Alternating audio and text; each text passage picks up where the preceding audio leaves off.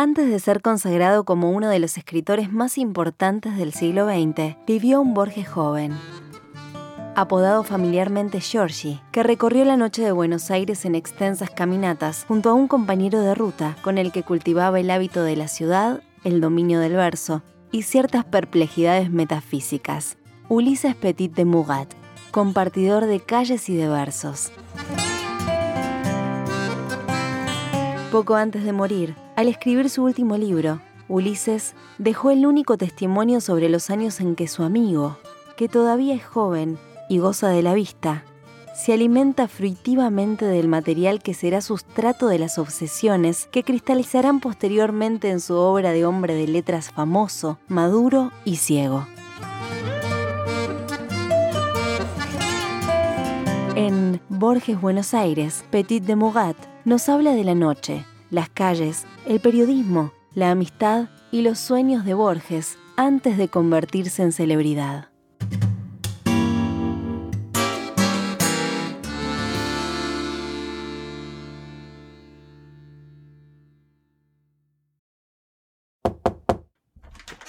Vení, vení, pasá.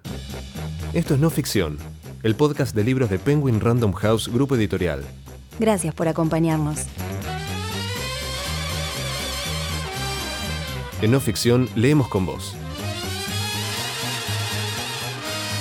Te invitamos a descubrir nuevos mundos. Un viaje sin escalas de la mano de los autores más reconocidos.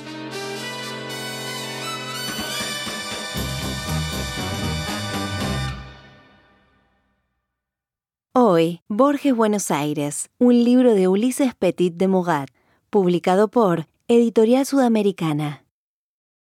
Ese cuento yo lo escribí. Yo, vivía, yo estaba en el hotel de Adrogué entonces, y yo sufría mucho de insomnio. Tenía que oír las campanadas del reloj que estaba muy cerca.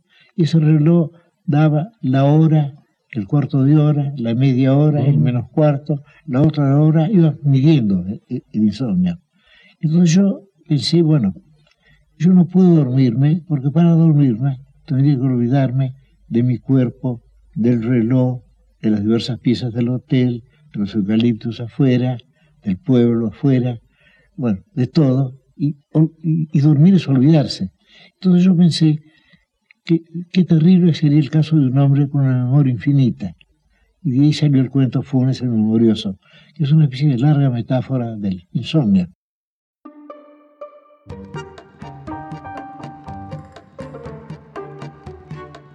Lo recuerdo. Yo no tengo derecho a pronunciar ese verbo sagrado.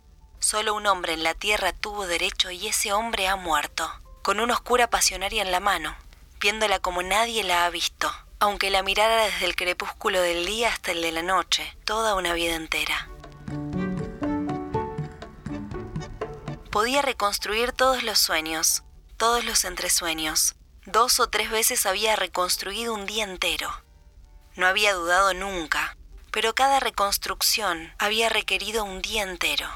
Me dijo, más recuerdos tengo yo solo que los que habrán tenido todos los hombres desde que el mundo es mundo. Y también, mis sueños son como la vigilia de ustedes.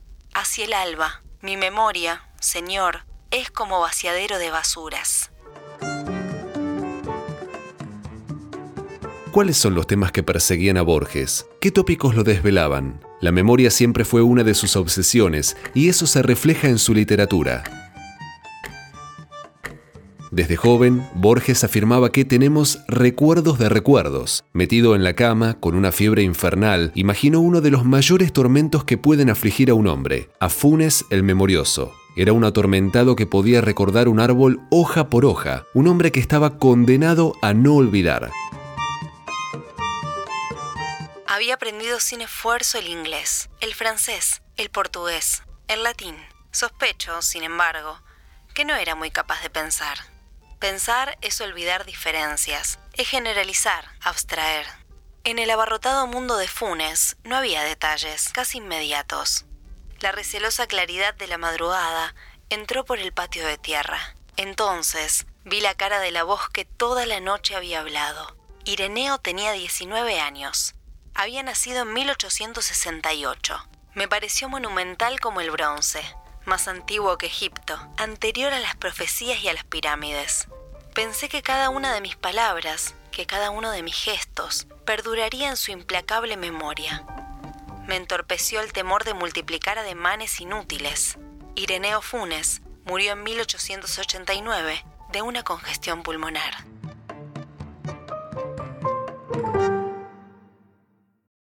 ¿Cómo creaba Borges sus personajes? ¿En dónde hallaba la inspiración? Su entrañable amigo, Petit de Mugat, nos da algunas pistas sobre las fuentes de los relatos que conocemos del escritor más célebre de la literatura argentina.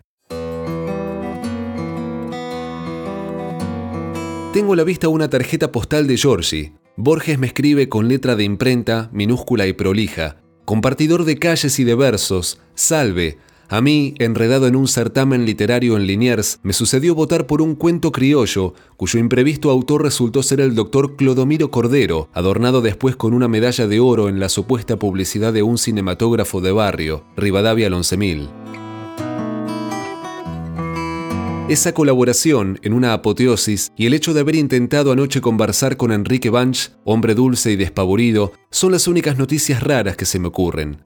También he visto a Octavio, no muy bien, Azul, a Paco Luis, a alguna altiva y dejanada hermana de Nora Lange y a la calle Montenegro. Hace algunas noches, aprovechando nuestra ausencia, floreció un tiroteo malevo policial en esa callecita profunda, y fue muerto de un balazo un furquero llamado con buen sentido de color local Antonio Rosendo. Esta fotografía de lavanderas en el Bajo es apta para el cultivo patriótico de recuerdos imaginarios. Ulises, ¿cuándo te restituís al norte? Un abrazo de Georgie.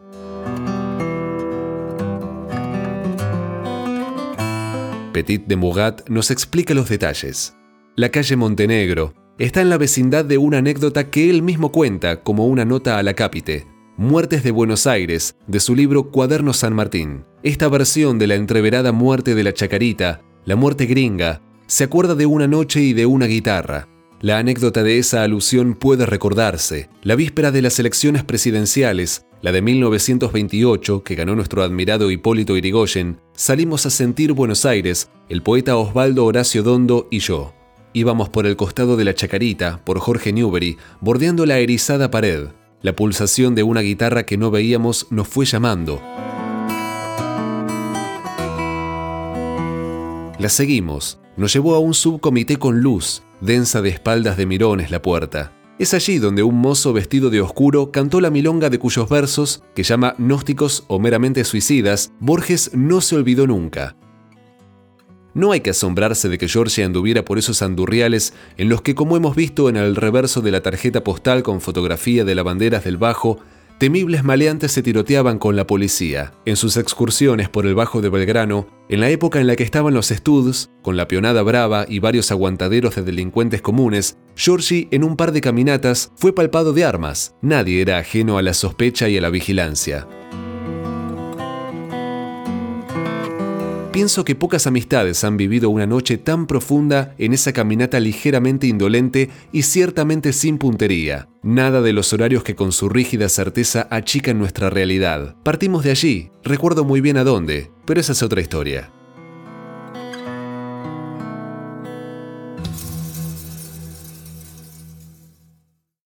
Yo he asistido a muchas agonías. Claro, el curso de mi larga vida, siempre los que se morían estaban muy, muy impacientes de la muerte. Y yo creo que la muerte ha de tener un sabor especial, porque siempre la gente, que va a morir lo sabe. Es decir, sienten algo nuevo. Sin duda que no pueden comunicar naturalmente. O sea que toda palabra presupone una experiencia compartida. Y la experiencia de la muerte uno la recibe al final. Pero ha de ser un sabor nuevo, que quizá no sea desagradable. Hagamos una pausa. ¿Sabes qué es un audiolibro? ¿Alguna vez escuchaste uno? Ahora tenés la oportunidad de aprovechar todos esos momentos en los que no podías leer leyendo. Déjate los auriculares, dale play y permití que te cuenten una historia en los oídos. Entra a megustaescuchar.com.ar y encontrá tu próximo audiolibro ahora.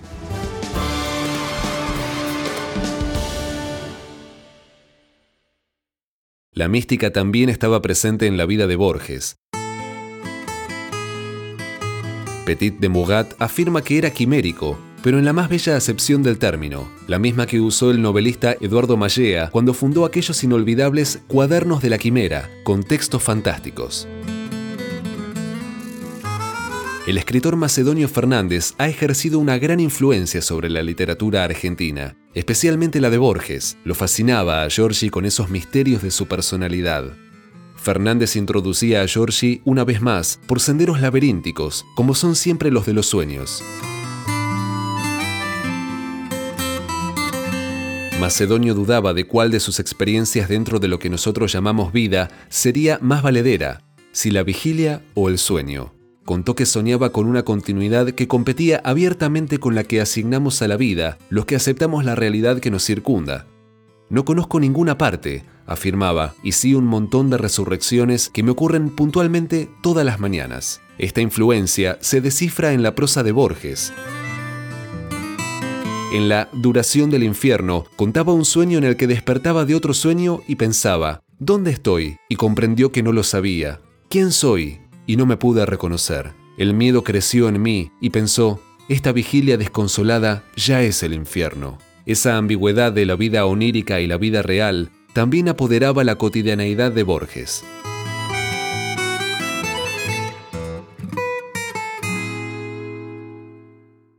trato de olvidar de todo lo que he escrito. Como no me interesa mucho, lo olvido. mi memoria está llena de citas de otros y mejores autores, desde luego, en muchos idiomas. Ahora, si yo pienso en mi pasado, pienso sobre todo en los versos que he leído y, en algunas personas. En cuanto a los hechos de mi vida, no se me he borrado, salvo los de la niñez, que son los más vívidos. Uno descubre todo, los colores, las plantas, los animales, las caras y, en mi caso, los libros, sobre todo la lectura.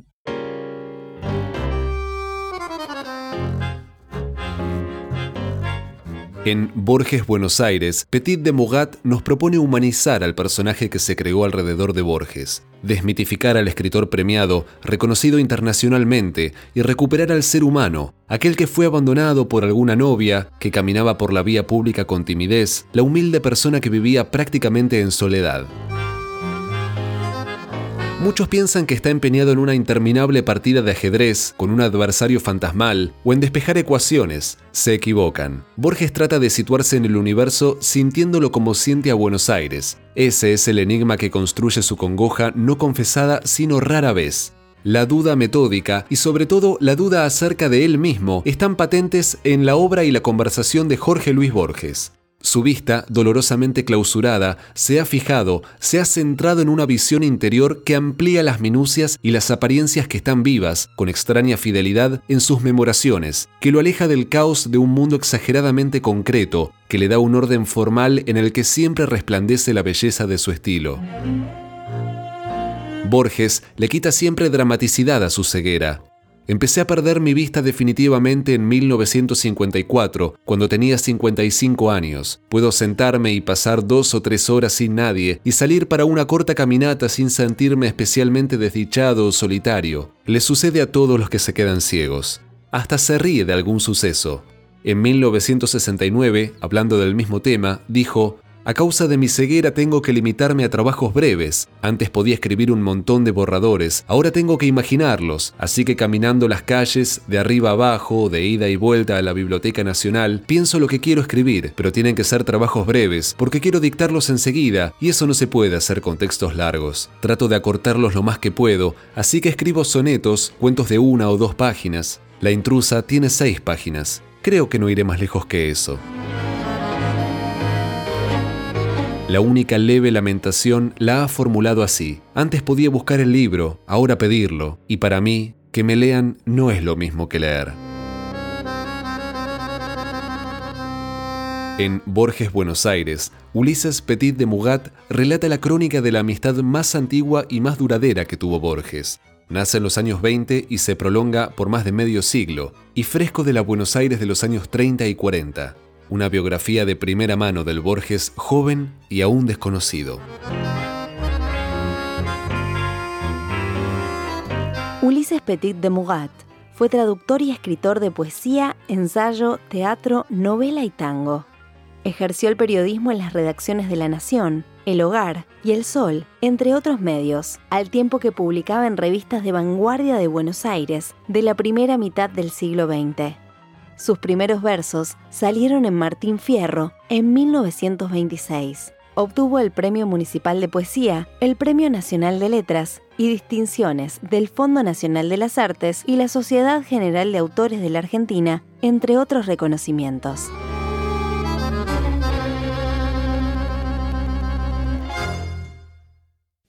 Borges y yo. Al otro, a Borges, es a quien le ocurren las cosas.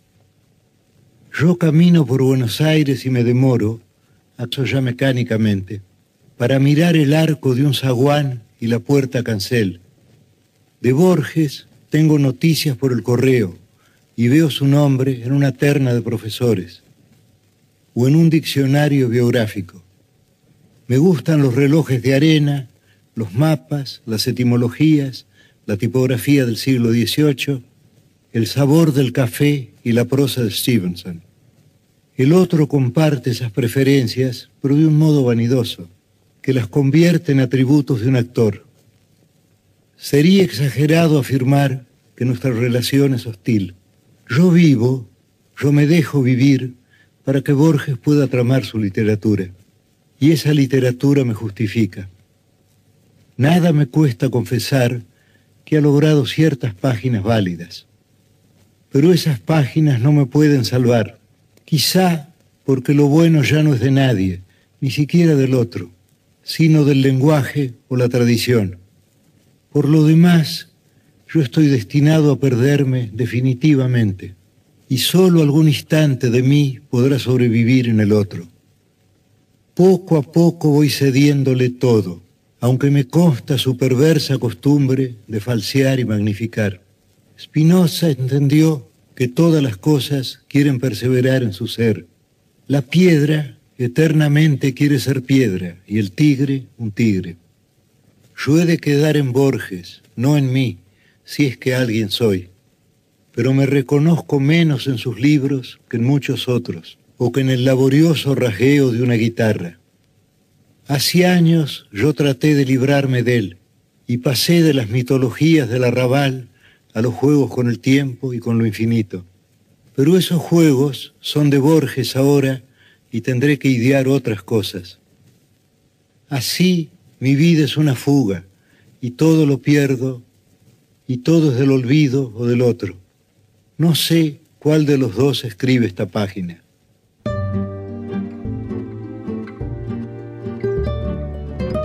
Hoy leímos Borges Buenos Aires, un libro de Ulises Petit de Mogat, publicado por Editorial Sudamericana.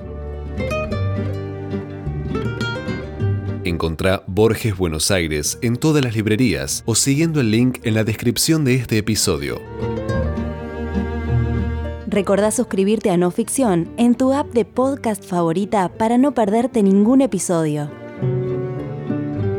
una realización de Tristana Producciones y Román Frontini. No Ficción es una producción original de Penguin Random House, grupo editorial.